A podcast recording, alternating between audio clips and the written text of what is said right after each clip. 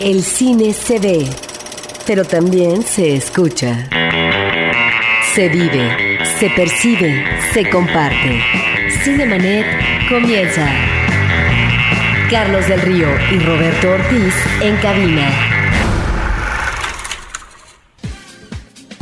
Cinemanet en podcast www.cinemanet.com MX. Yo soy Carlos del Río. Roberto Ortiz, ¿cómo estás? Pues muy buenos días a nuestro público. Eh, llámenos por teléfono, escríbanos en eh, Facebook. Yo quiero saludar de manera especial a la gente que nos está contactando por ese medio. Voy a decir rápidamente sus nombres porque hay mucha participación y tendremos que hacer además en podcast un programa especial con sus comentarios porque hay se están vertiendo muchísima información sobre cine y sobre lo que cada quien opina de las películas.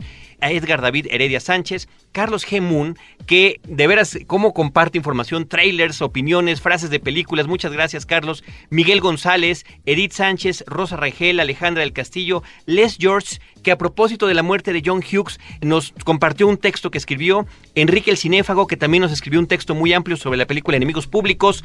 Eh, Majestic de Freites, Norma Bundes, Reina Félix, Fabiola Salinas Murillo, Teo Grip, Ernesto Aldama, José Uzcategui, Miguel García Suárez, José Pagan Boimedel, Antonio Carrizosa y Jonás Fierro. Saludo también a don Luis García, un amigo que nos escucha cada sábado, ya me enteré, no sabía que lo estaba haciendo, y a Mayra Martínez. Gracias a todos por estar escuchando, sintonizando y participando en Cinemanet. Noticia de la semana, Roberto, es lamentable que nos enteremos del fallecimiento del director, escritor y productor cinematográfico John Hughes a los 59 años de edad. Él se convirtió en una figura icónica, habría que decirlo, en la década de los 80 en particular, cuando sus comedias sobre la vida adolescente en las preparatorias de Estados Unidos se volvieron el modelo cinematográfico a seguir, el modelo fílmico, y no se trataba eh, de esas comedias en las que la calentura era lo que imperaba en los personajes, claro, era un elemento que tiene que estar presente, pero era más bien sobre las relaciones personales de esta gente, vistas de manera dramática, vistas también con comedia y sobre todo la relación y las diferencias de clase que se pueden dar de manera muy marcada y que en esa época de la vida pueden o no afectar tanto. Entre sus películas encontramos la divertidísima Ferris Bueller's Day Off, aquí se llamó un experto en diversiones, Se busca novio, Sixteen Candles, El Club de los Cinco, una película que se volvió de culto y que nunca se estrenó en cines en México, se distribuyó en VHS, en beta en aquel entonces. The Breakfast Club es el título original, él es el creador de las películas de Home Alone, mi pobre angelito, aunque ya no las dirigió, él eh, las escribía y las producía, así que a los 59 años de edad de un, de paro cardíaco repentino, caminando de paseo en las calles de Manhattan, desaparece este cineasta, a quien habrá que dedicarle, yo creo, algún programa especial en podcast para hablar de las memorias que nos dejaron sus películas, entre otras de las memorias, entre otros de los recuerdos, entre otras de las características que tenían estos filmes, era que nos ponían música de Orchestral Maneuvers in the Dark, de una serie de, de artistas de la época de los 80s que nos relacionaban mucho con lo que estaba pasando y vaya, referenciábamos mucho la película con la música. Aquí tenemos, para no olvidarnos de él, con la que cierra The Breakfast Club, el club de los cinco, que se llama Don't You Forget About Me, The Simple Minds. Tú no te olvides de mí, por supuesto, señor Hughes, que no lo vamos a olvidar.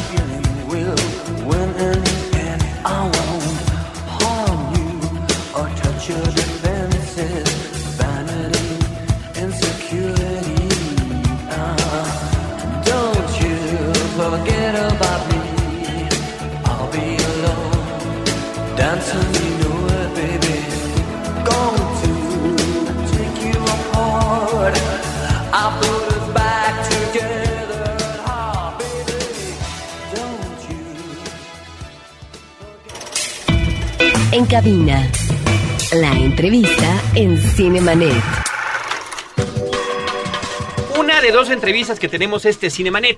Nos escribió Patricia Villalobos, manda muchos saludos a los conductores y a la producción. Le encanta el programa, está disfrutando de él. Pues qué bueno, Patricia Villalobos, muchísimas gracias por estar en comunicación con nosotros. Nosotros le queremos dar la bienvenida en este momento a Folko Natter, director del Instituto Goethe, que nos va a platicar acerca de la Semana de Cine Alemán en la Cineteca Nacional a 20 años de la caída del muro. de Berlín. Así es. Volko, bienvenido. Gracias eh, por darme la bienvenida aquí. Con muchísimo gusto les voy a platicar algo sobre la Semana de Cine Alemán, la octava edición que va a iniciar el 13 de agosto en la Cineteca a las 7 y 30 de la noche. Se va a inaugurar y durar hasta el 23 y el día de la, del cierre vamos a inaugurar otra muestra de un director más experimental, Harun Faroki, que va a ir hasta el 30 eh, de agosto. Entonces, este año tenemos un paquete bien grande de hecho dos paquetes fílmicos más dos eventos paralelos. Mucha ah, cosa. Una de las cosas que hay que insistir es eh, la presencia, la actividad fructífera por parte del Instituto Goethe a través de los años. El Instituto Goethe ha sido, en el caso del cine y de la exhibición alternativa, una especie de faro, un faro que ha alumbrado y ha permitido que en México puedan verse toda una serie de películas a través de los años, porque una de las quejas durante mucho tiempo en la exhibición pues fue la exhibición de material europeo porque él sigue nominando el material de Hollywood, pero aquí es donde encontramos este tipo de sorpresas extraordinarias de este director, documentalista, productor, fotógrafo, actor, Harun Faroki, bueno, que prácticamente es desconocido para nosotros, pero también está una exposición, está el ciclo y hay un énfasis y ahí es donde quisiera que nos platicaras 20 años después de la caída del muro. ¿Qué referencia tiene con el ciclo en sí, los contenidos cinematográficos? Claro. Bueno, primero que todo, muchas gracias por tanta alabanza. No sé si lo, si lo merecemos, eh, pero gracias. Eh, antes de entrar eh, a pormenores en cuanto al ciclo y los eventos paralelos, quisiera mencionar también que el Goethe Institute a lo largo de todo el año tiene una actividad fílmica a través del préstamo de las películas que damos a instituciones no comerciales y que estamos también fomentando el, uso de, este archivo fílmico que tenemos y se puede, todo se puede consultar en la página web del Goethe Institut bajo Filmoteca. Eso también puede ser interesante para los que trabajan en ese sector. Si me lo permites, eh, mm. Folco, damos la dirección de la, de la página de internet www.goethe con H intermedia, -E D, D, E, diagonal México. Exactamente, esa es la página del instituto y para este evento del cual estamos platicando hoy, de la octava semana de cine, tenemos una página separada. Especial. Exactamente, especial, que es después de eh, punto .de diagonal cinefest, todo seguido guion mex. Ahí se puede consultar toda la eh, programación y también uno puede imprimir la invitación para la eh, inauguración. No hay invitación impresa, solamente se se imprime desde la página web. y, puede llegar la gente directamente, están invitados. Exactamente, todos los interesados están invitados y tenemos ya preparadas dos salas por el éxito y este año también tenemos ya las salchichas o preparadas. y, Imprescindible. bueno, no, en los años eh, pasados no, pero este año sí. Y además estamos ofreciendo cinco pases dobles para las funciones que vienen después. Pero tal vez ahora deberíamos platicar un poco de las, de las películas. ¿Qué nos ofrece? ¿Qué nos ofrece? ¿Y cuál es esa conexión? Es la reiteramos la pregunta con Roberto, ¿no? Sí, A partir de ese 20 aniversario, ¿qué nos trae ese cine? Bueno, hemos escogido por este aniversario de los 20 años de la caída del muro, también este como motivo del póster para eh, claro, dar a entender que este es un evento súper significativo para Alemania, yo creo, para el mundo. Al mismo tiempo, no es que las películas traten todos cómo se construyó o cómo cayó el muro, pero para un observador atento se puede ver muy claramente, o todavía 20 años después de la caída, cuáles son vivencias de la Alemania oriental y cuáles son vivencias de la Alemania occidental. Por ejemplo, eh, estamos inaugurando por, eh, con una película en las nubes eh, de un director de Alemania, de la ex Alemania Oriental, Andreas Dresen, quien se fija mucho, digamos, en la parte vivencial de la gente que vive en Berlín y alrededores, y nos acompaña este año la protagonista de esa película, Ursula Werner, quien se formó y fue actriz eh, en el Maxim Gorki Theater de la ex Berlín Oriental, un teatro de primera de Berlín Oriental y quien eh, cuando estará aquí con nosotros nos podrá platicar también en persona de sus experiencias y de esas diferencias. Y sí, para alguien que conoce un poco Alemania, en esas películas se ven las diferencias todavía. O sea, son las diferencias en el contexto de cómo... cómo en el contexto del eh, diseño de los interiores, tal vez que se utilizan ¿Y qué nos puedes decir de Harun Faroki? Que me parece que es una presencia interesante. Basta ver su póster y su fotografía para decir, detrás de este hombre hay un talento especial. Claro, esto sí es muy cierto. Nosotros eh, teníamos la ilusión de invitarlo. Desafortunadamente está tan ocupado que mm, después de dudar un poco, después declinó. Y hay una conexión especial entre Harun Faroki, el ciclo que viene después de la Semana de Cine, y una de las películas del ciclo de, la Semana de Cine alemán, la película Jericho de Christian Petzold. Christian Petzold ha realizado muchas de sus películas conjuntamente con eh, Harun Faroki.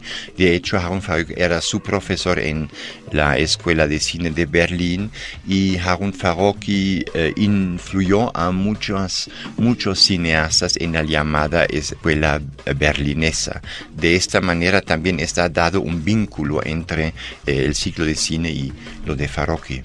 Además de la página que Folco nos ha compartido para que ustedes visiten y consulten la información, también damos la de la Cineteca Nacional, cinetecanacional.net, donde pueden ver los detalles de la programación. La invitación está abierta, ahí está la posibilidad de que impriman sus pases a través de la página del Instituto Goethe, eh, de la parte especial del Festival de Cine. Folco, eh, te agradecemos muchísimo. No. sé si hay alguna otra cosa más que quieras comentar. Que la gente nos acompañe, no solamente en la inauguración, sino a lo largo de estos 20 eh, días, eh, casi de los dos ciclos y para repetir el exitazo de los años pasados. Bueno, pues nosotros te damos las gracias. te debimos haber dado la bienvenida primero Phil Common, como debe de ser. Sí, muchas gracias. Ahora, para pasar a nuestra siguiente sección, para darte las gracias y para recordar también a John Hughes, vamos a escuchar una canción que aparece en la película Ferris Bueller's Day Off, un experto en diversiones. John Hughes, el director que falleció esta semana. La canción se llama Dankeschön. Ah, ok. O sea, gracias.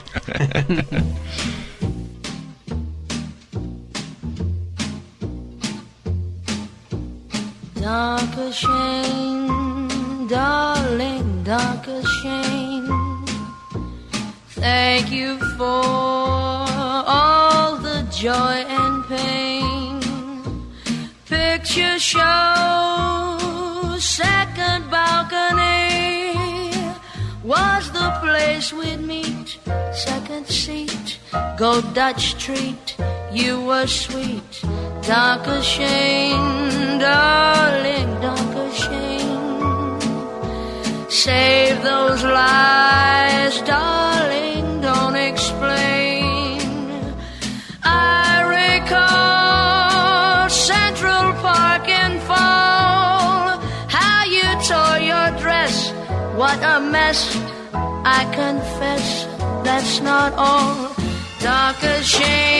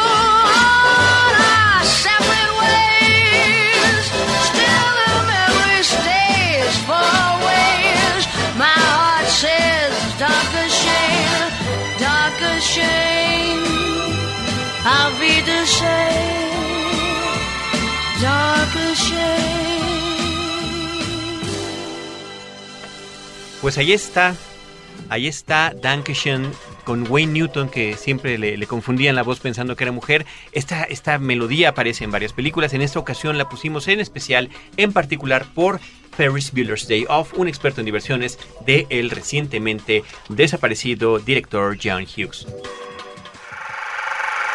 Cinemanet está de intermedio. Regresamos en un instante.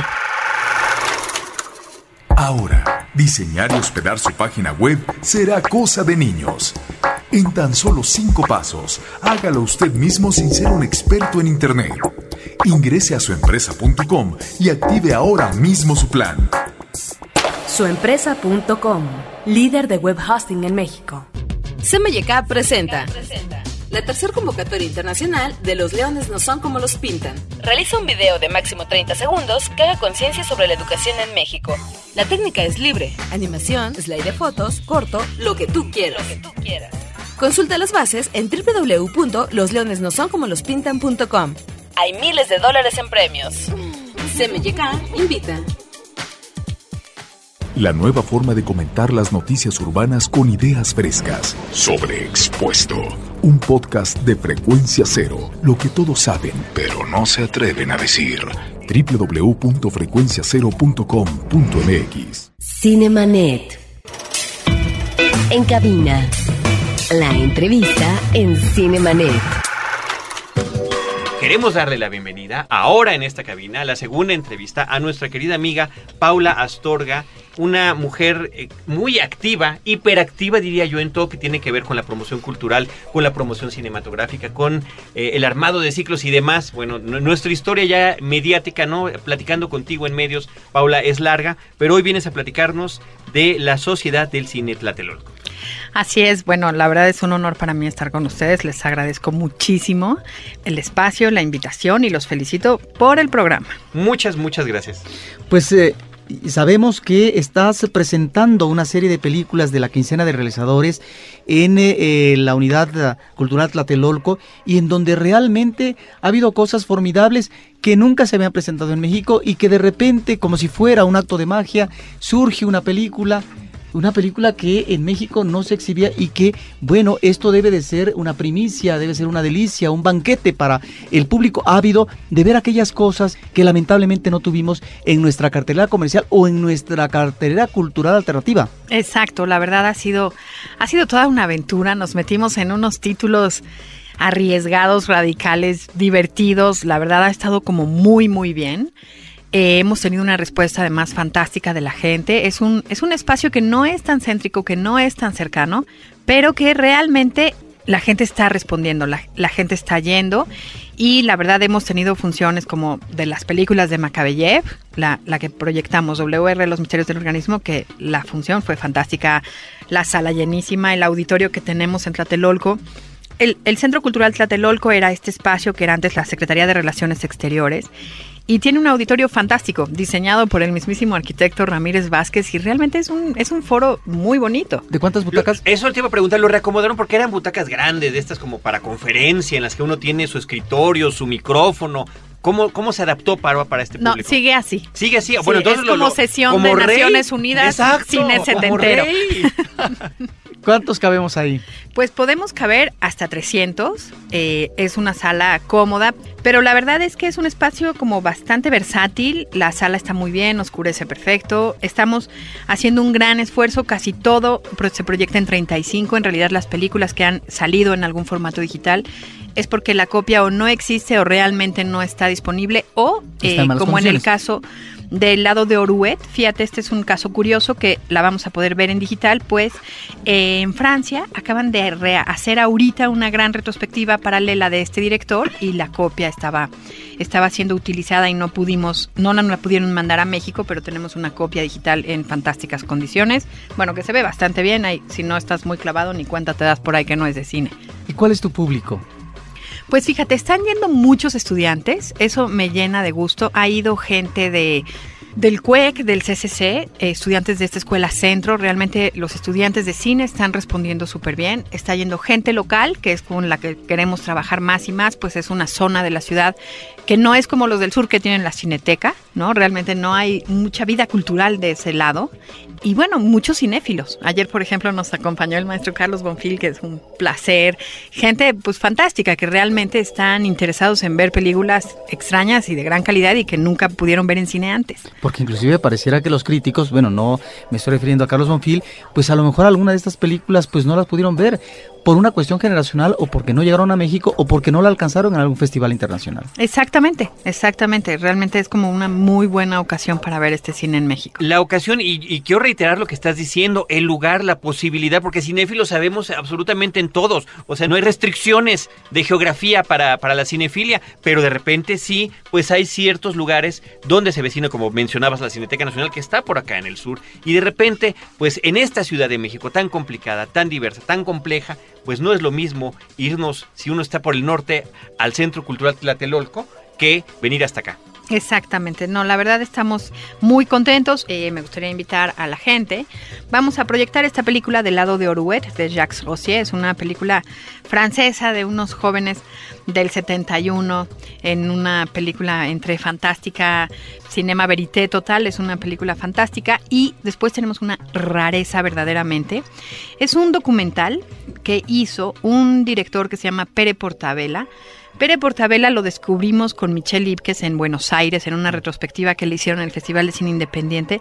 Es un director catalán francamente alucinante y hace este documental como making of muy experimental de cuando están filmando la película El Conde Drácula en España y bueno, o sea, es con Christopher Lee y Soledad Miranda y como el casting de aquel película de vampiros, pero desde una mirada completamente alucinante, experimental. Esa copia es en 35 milímetros y es como la única oportunidad para verla en realidad. Yo quiero decir la dirección electrónica del Centro Cultural www.tlatelolco.unam.mx. Reitero, www.tlatelolco.unam.mx para que ustedes puedan consultar desde sus casas, sus trabajos o donde tengan la conexión a internet la programación y las películas que se están exhibiendo. Pues ah, ahí está esta actividad y felicitarte, felicitarte públicamente. Paula, por esta actividad, bueno, pareciera que eres incansable, pareciera que lo mismo puedes estar al frente de un festival maravilloso como lo fue en tu periodo el Festival Internacional eh, de Cine Contemporáneo de la Ciudad de México, El que también presentarnos unas películas en donde se descubrían las placas, ¿no? De la locación Aquí se filmó. de filmación en México. Ya viene la segunda, ya viene Bueno, la segunda. y ahora esto, esto que realmente es un banquete que el público no debe desaprovechar, que aquellos cinéfilos exigentes, pero también el público que se está acercando, encuentra maravillas en esta programación. Así es, la verdad es que estoy muy contenta a crear circuitos alternativos para ver cine de calidad. Creo que es algo que nos merecemos los que vivimos en la Ciudad de México. Y poderle dar forma, la verdad, es gracias a la gente, es gracias a un equipo increíble de trabajo con el que cuento. Y pues ahí seguiremos. También está el Centro Cultural Tlatelolco en Facebook, así que también lo pueden consultar porque ahí están actualizaciones de lo que está sucediendo y este es otro medio en la que tus cinéfilos se están comunicando, se están agrupando y están compartiendo el cine. Fíjate que sí, el grupo ya es bastante amplio y tenemos también eh, un WordPress, un blog, es sociedaddelcinetlatelolco.wordpress.com. Acabamos de subir tres ensayos fantásticos que tomé de, un, eh, de una edición de un libro que hicieron en el Festival de Cine de Valdivia y hablan sobre el trabajo de Manuel de Oliveira, Chantal Ackerman y Hao Susian. No tienes idea qué magníficos ensayos, ojalá puedan introducirse y leer un poco sobre estos autores que empiezan sus carreras en la quincena de realizadores del Festival de Cannes y que son parte en este momento de la Sociedad del Cine Tlatelolco. Pues ahí está Paula Astorga, ahora por parte de la Sociedad de Cine Tlatelolco del Centro Cultural Tlatelolco www.tlatelolco.unam.mx. Muchas gracias, Paula. Gracias a ustedes. Nosotros estamos ya despidiéndonos, agradecemos las llamadas telefónicas. Eh, Gilen Sánchez dice que nos escucha todos los sábados, muchísimas gracias. Nuestro amigo Antonio Camarillo también nos mandó un mensaje y un saludo especial para Mayra Lascano. Gracias a todos ustedes. Ah, un último, Luis García. No, hombre, muchas gracias, don Luis. Manda saludos a Carlos del Río y agradece el saludo que le mandaron, pues ya lo reiteramos una vez más. Con eso nos despedimos nosotros. Queremos agradecer a la producción de Paulina Villavicencio y de Enrique Gil, que nos ha estado acompañando estas últimas semanas en ausencia de Celeste North, la producción en podcast de nuestro amigo Abel Cobos y desde estos micrófonos. Roberto Ortiz y un servidor Carlos del Río, los invitamos a que nos vuelvan a sintonizar el próximo sábado a las 10 de la mañana en Horizonte 107.9 FM del Instituto Mexicano de la Radio, donde los esperaremos con cine, cine y más cine.